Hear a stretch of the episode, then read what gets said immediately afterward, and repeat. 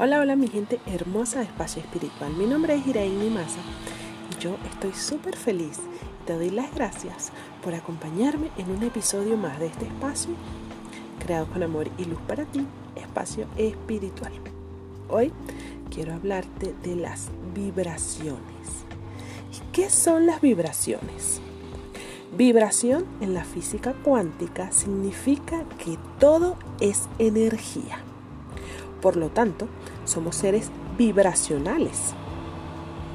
Cada vibración equivale a un sentimiento y en el mundo vibracional existen solo dos especies de vibraciones, la positiva y negativa. Cualquier sentimiento hace que emitas una vibración que puede ser tanto positiva como negativa. Entonces, Existen siete comportamientos que pueden afectar directamente tu frecuencia vibratoria. Y esto, bueno, se deriva a enfermedades, a e, e infortunios en tu vida. Y aquí te voy a decir cómo aprender a identificarlos y a mejorar eh, para tener una vida próspera y abundante, ¿verdad? Bueno, Vamos con el número uno, que es uno de los más importantes, que son los pensamientos.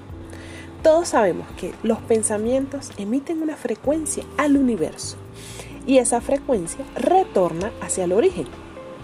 Entonces, si tienes pensamientos negativos, de desánimo, de tristeza, rabia, miedo, envidia y rencor, todo eso volverá hacia ti.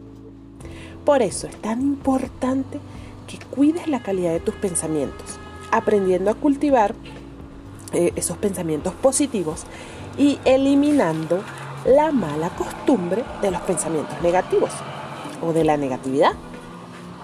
Al tener pensamientos negativos como la culpa, eh, lo que haces es envenenarte a ti misma o a ti mismo. Así que ya saben, fuera esos pensamientos negativos. Eh, la dos sería las compañías, las personas que tenemos a nuestro alrededor. Las personas que están a tu alrededor influencian directamente en tu frecuencia vibratoria. Si te rodeas de personas alegres, positivas, determinadas y sinceras, también entrarás en esa vibración. Ahora, si por el contrario te rodeas de personas rencorosas, malhumoradas, eh, que estén peleando todo el tiempo, pesimistas, quejonas, ten cuidado, pues ellas pueden estar disminuyendo tu frecuencia vibratoria. Como consecuencia, eh, impidiendo hacer funcionar la ley de la atracción a tu favor. Las amistades, familiares y el entorno negativo con el que te rodeas son un medio tóxico para tu frecuencia vibracional. Eh, absorbemos las malas energías a veces sin saberlo. Así que cuidado. Ok, el tercero sería la música que escuchas, muy importante, ya que la música es muy poderosa.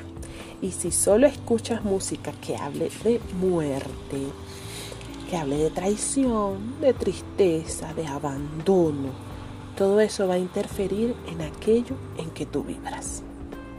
Presta atención a las letras de las canciones que escuchas. Esa música puede estar disminuyendo tu frecuencia vibratoria. Para tu bienestar es mejor escuchar canciones de alegría, de esperanza, de agradecimiento, sentimiento de amor, que llenen tu día de positivismo y por supuesto buen ánimo. Eh, has notado que cuando estamos tristes o pasamos por una desilusión amorosa, es justamente cuando el cerebro nos pide escuchar canciones tristes, eh, por ejemplo, de despecho. Esto a su vez nos hace hundirnos más y más en un pozo de depresión y lágrimas. Y si hiciéramos lo contrario y eligiéramos canciones positivas, porque existen muchísimas, existen canciones que te ayudan a, reconocer el verdadero valor que tienes, que te dan poder, que te suben la autoestima. Recuerda, tú atraes a tu vida eso en lo que vibras. Ok. El 4 sería las cosas que ves. Por ejemplo, películas, novelas, noticias, todo eso. Cuando solo ves programas que te muestran muerte, tragedia, desgracias, desastres, en fin, todos esos momentos desafortunados, eh, tu cerebro acepta aquello como una realidad y libera una química en tu cuerpo, haciendo que tu frecuencia vibratoria sea afectada negativamente. Entonces, enfócate mejor en ver cosas que te hagan bien, que te hagan vibrar en una frecuencia más elevada, que te, hagan sentir bien. La sociedad está acostumbrada a ver este tipo de noticias, por lo negativo, ¿no? Esto llama más la atención de las personas, siempre lo negativo, pero trata de ver cosas que te den ánimo.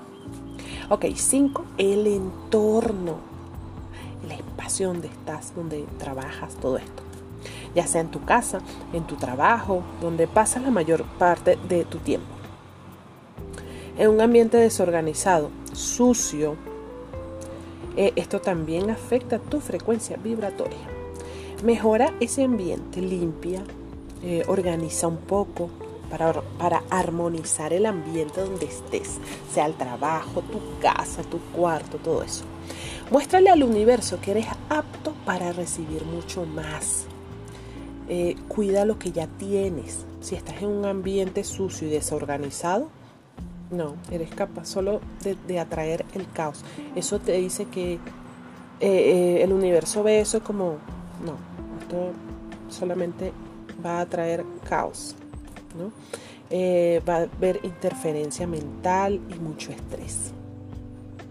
En la naturaleza y en el universo todo tiende a organizarse y ordenarse.